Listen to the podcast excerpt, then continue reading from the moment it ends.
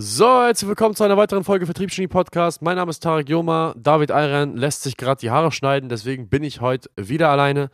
Und ähm, ich wurde letztens von einer Zuhörerin darauf aufmerksam gemacht, dass ich noch keinen zweiten Teil von der Australien-Reihe aufgenommen habe. Deswegen mache ich das jetzt. Ähm, ich weiß immer noch nicht, warum man sich das hier anhört, aber wenn du wieder eingeschaltet hast, freut mich. Ähm, heute erzähle ich ein wenig was über meine Learnings aus meiner Zeit in Australien.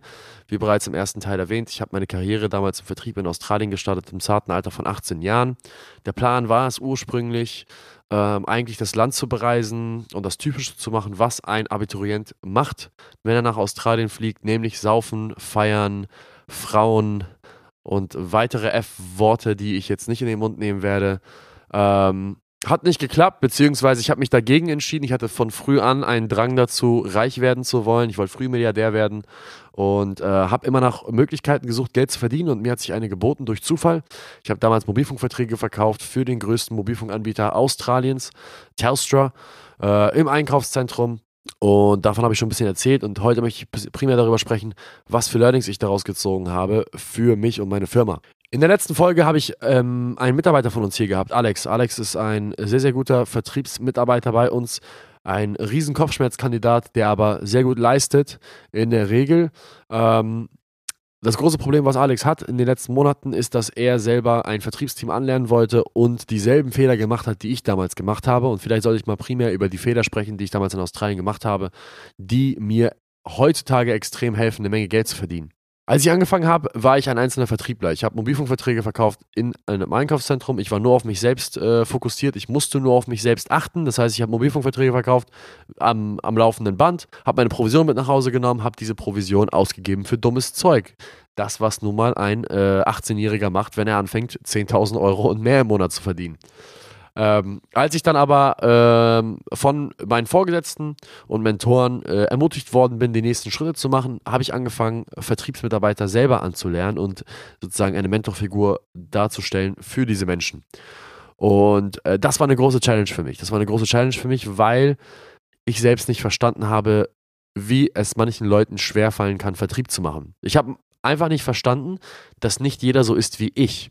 Ähm, ich war sehr ego-getrieben und habe sehr wenig Empathie von Natur aus und ähm, bin heute noch sehr empathielos. Deshalb muss ich mich immer wieder dazu zwingen, ähm, die Brille, mein, meine eigene Brille abzusetzen und, und, und die Brille und, und das Leben durch die, durch die Augen anderer Menschen mal zu sehen, zu betrachten, um es einfach zu verstehen.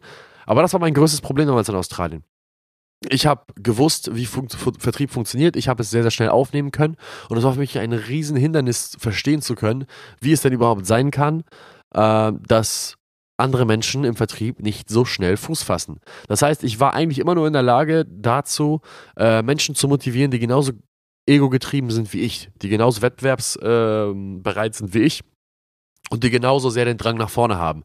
Menschen, die nicht den Drang nach vorne haben, beziehungsweise die Wettbewerb nicht so sehr anspornt wie mich, sondern sie eher unter Druck setzt, habe ich immer als weich empfunden und das war ein riesen Fehler für mich.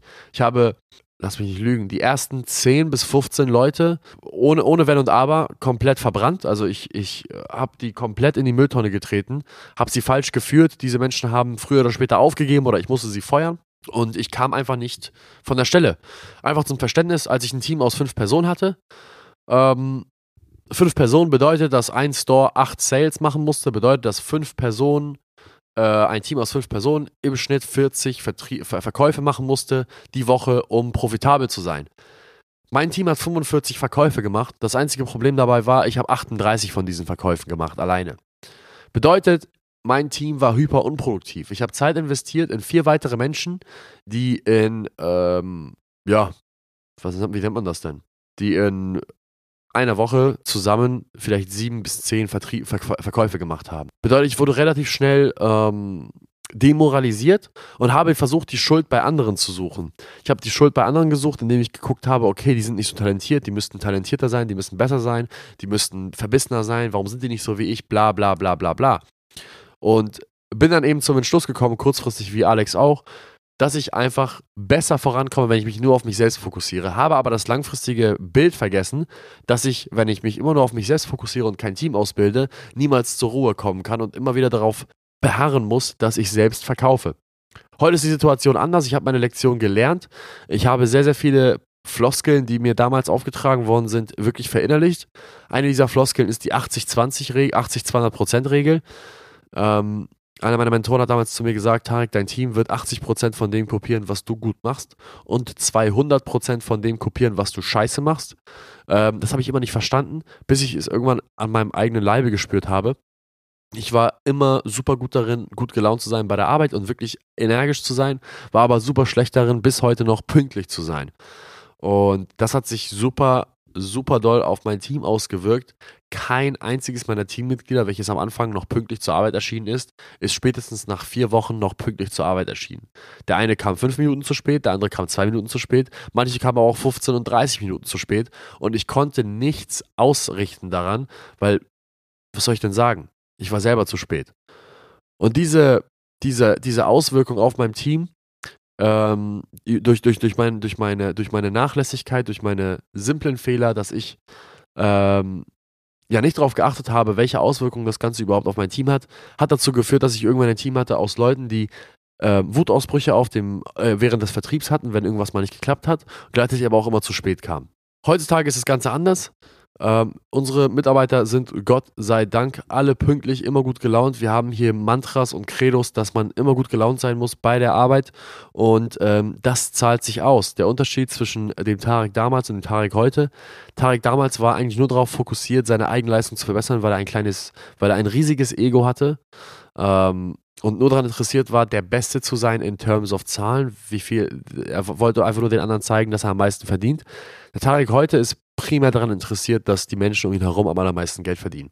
Ich komme primär zur Arbeit, damit die Menschen um mich herum ihre Ziele erreichen und eine Menge Geld verdienen. Jeden einzelnen meiner Mitarbeiter frage ich immer, was sein Ziel ist, schreib es mit ihm auf, manifestiere es mit ihm und mach einen Plan, wie er oder sie dieses Ziel erreichen kann. Und dafür existiere ich eigentlich, ähm, diese Menschen dahin zu führen, dieses Ziel zu erreichen. Denn es ist eigentlich ziemlich simpel, wenn ich ihre Ziele mit den Zielen des Unternehmens verknüpfe und ihnen einen Weg zeigen kann, wie sie ihre privaten und finanziellen Ziele erreichen können ähm, und sie dabei unterstütze, diese zu erreichen und ich dieses Gehalt auszahle, bedeutet es im Umkehrschluss auch, dass ich hyperkompetente Menschen bei mir in der Firma habe, die einen riesen Value bieten und gleichzeitig auch ein Vielfaches des Geldes, welches ich ihnen auszahle, sie mir in die Tasche stecken. Und das ist der Grund, weshalb SalesX so gut funktioniert. Wir ermutigen unsere Mitarbeiter, sich ihre Ziele aufzuschreiben, nach ihren Zielen zu streben, unabhängig davon, in welcher Branche oder in welcher, in welcher Abteilung sie sind. Wir sind sehr stark daran interessiert, dass Menschen nach Hause gehen mit einem guten Verdienst, den sie sich selbst erarbeitet haben, weil wir ganz genau wissen, dass im Umkehrschluss alle daran profitieren und wir einfach ein sehr, sehr positives Umfeld haben. Ich werde niemals in einer Utopiewelt oder einer Traumvorstellung leben wollen, äh, wo ich glaube, dass die Mitarbeiter hierher kommen wegen der Firma. Die Firma ist toll, wir haben ein Team, wir verstehen uns alle gut, ja, ja, ja. Aber die Natur des Menschen ist eine egoistische und sie wird für immer egoistisch bleiben. Und die einzige Art und Weise, wie ich dafür sorgen kann, dass meine Mitarbeiter gut für die Firma leisten, ist, wenn ich ihnen einen Grund gebe dazu, es für sich selbst zu tun. Und das machen wir. Das habe ich damals nicht verstanden. Und ich war zu blind, um das zu verstehen. Und das ist das primäre Ding, was ich in Australien gelernt habe, nämlich die Fähigkeit zu bekommen, die Menschen dazu zu bringen, das zu tun, was ich möchte, indem ich ihnen etwas gebe, was sie unbedingt begehren. So, jetzt habe ich viel geredet. Ähm, ich denke, für eine Folge reicht das jetzt auch. Ich denke, zusammengefasst ist es tatsächlich diese, dieser Fakt, dass ich gelernt habe, wie man Menschen führt. Und Menschenführung funktioniert nur, wenn man wirklich die Begierden des, des Gegenübers verbindet mit einem übergeordneten Ziel.